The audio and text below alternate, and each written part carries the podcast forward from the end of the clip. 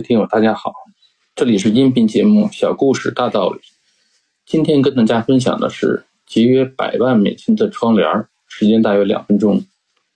美国华盛顿广场有一座宏伟的建筑，这就是杰弗逊纪念馆大厦。这座大厦历经风雨沧桑，年久失修，表面斑驳陈旧。因为修复建筑需要上百万美金，政府派专家寻找解决方案。最初，专家认为损害建筑物表面的元凶是酸雨的侵蚀。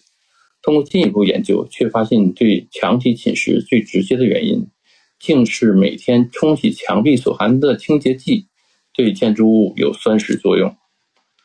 那为什么每天要冲洗墙壁呢？是因为墙壁上每天都有大量的鸟粪。为什么会有那么多的鸟粪呢？因为大厦周围聚了很多燕子。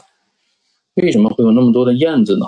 因为墙上有很多燕子喜欢吃的蜘蛛，为什么有那么多的蜘蛛呢？因为大厦四周有蜘蛛喜欢吃的飞虫。为什么有这么多的飞虫？因为飞虫在这里繁殖特别快。为什么飞虫在这里繁殖特别快？因为这里的环境适宜飞飞虫繁殖。为什么这里最适宜飞虫繁殖？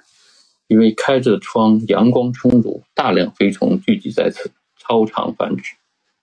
所以光线才是问题的根源。最终解决问题的方案是拉上窗帘。杰弗逊大厦至今完好。故事启示一：有些问题并不像看起来的那么复杂。通过寻找真正的原因，可能用最简单的方式就能解决问题。故事启示二：Y 分析法找到问题的根本原因。Y 就是为什么那个 Y。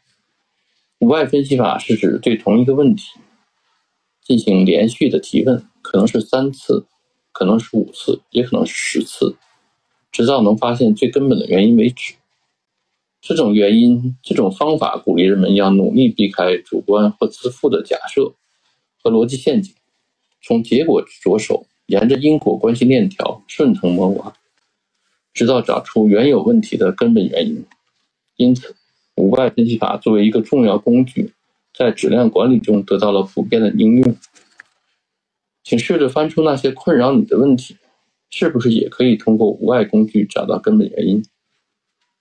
欢迎把你的发现发到评论区。今天的节目就到这里，谢谢大家。